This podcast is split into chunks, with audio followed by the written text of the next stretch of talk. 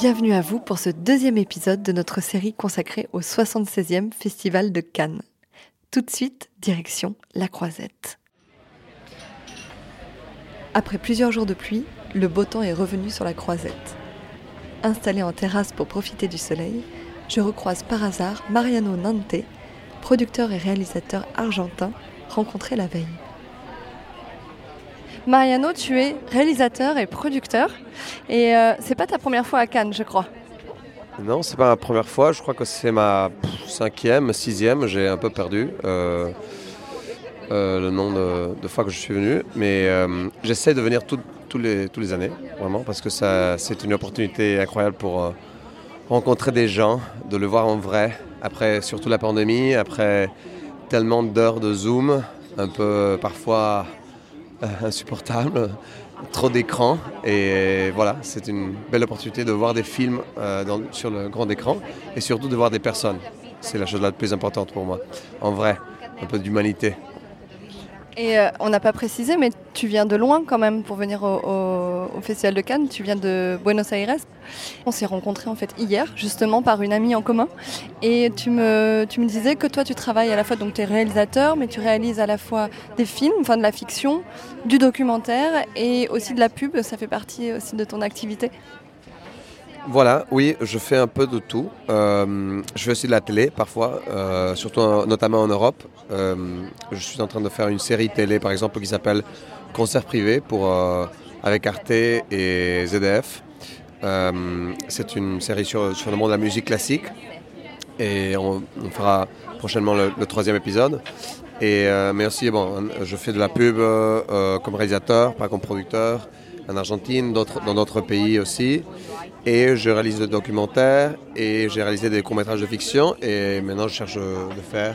Je ferai bientôt, j'espère, mon premier long comme, en tant que réalisateur. Et je produis aussi des films. Euh, bon, c'est plutôt des films art house, euh, films de films d'art. Mais euh, voilà, j'essaie de faire un peu de tout. Parfois, je me concentre dans un domaine ou, l'autre, mais ici, on peut parler de presque tout. Dans, ce festival, il y a il y a du monde pour tout, sauf pour la pub.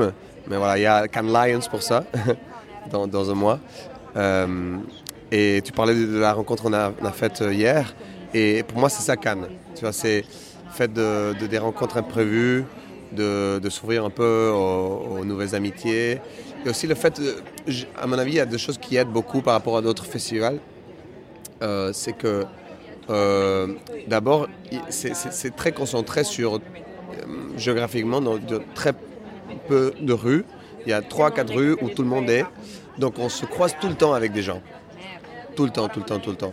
Donc cela ne, ne se passe pas, par exemple, à Berlin ou, euh, ou dans d'autres lieux où c'est des grandes, je sais pas, à Londres ou à New York, où euh, c'est pas des, petites villes. Donc euh, c'est difficile de se croiser tout le temps.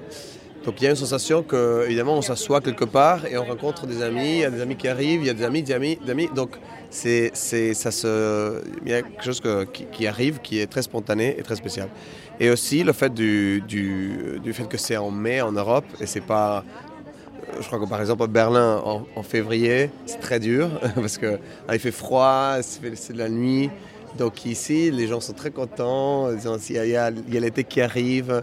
Il y a un état d'esprit différent que c'est pas une bêtise à mon avis. C'est quelque chose qui aide beaucoup à, cette chose que le festival c'est une fête finalement euh, étymologiquement. Donc ça doit être une fête euh, à mon avis. Et euh, ces deux, petites grandes choses aident beaucoup à, cette magie qui, est qui fait partie du festival.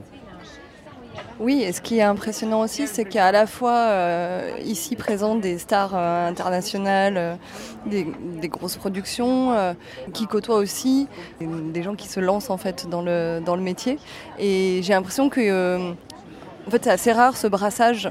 Je, me trompe en disant ça? Absolument, il y a un sens du, partage de la ville, du partage de cette fête qui est le festival. Et que dans d'autres lieux, je crois qu'il y il. Il y a des tranches plus marquées ou délimitées entre les niveaux du festival. Il y a les stars d'un côté. Évidemment, ici, on ne se croise pas toujours avec euh, Leonardo DiCaprio parce que, évidemment, il va. Bon, pas, pas tous les jours, euh. Euh, il est un peu occupé cette semaine. Mais, mais évidemment, il y a, y a y a ce, sentiment de qu'on peut rencontrer des gens incroyables dans n'importe quel moment et de, aussi de, qui viennent de n'importe où. Et c'est ça ce, que, ce qui donne euh, cet esprit. Et c'est pour ça qu'à mon avis, il tout le monde qui, qui soit intéressé à, dans, qui soit dans le monde du cinéma doit venir au moins une fois pour voir comment c'est. Et il ne faut pas avoir un objectif, il ne faut pas avoir un film, il faut, Seulement, euh, on peut, si on peut avoir l'accréditation, évidemment, parce que ça aide pour entrer dans, dans, certains lieux, mais, euh, mais même pas, sinon, pour euh, seulement sentir l'ambiance et, et, un peu le. Oui, cette, cette, cette, possibilité de, s'ouvrir à, à, nouvelles rencontres. Dans mon podcast, je pose toujours la question quelle serait ta définition de l'audace? La définition de l'audace Oh la vache à mon avis, c'est sortir de la propre nature, mais en même temps en cherchant euh, notre essence. Et c'est voilà. C'est magnifique. Merci beaucoup d'avoir accepté ces quelques questions. Merci à toi. Place à l'audace.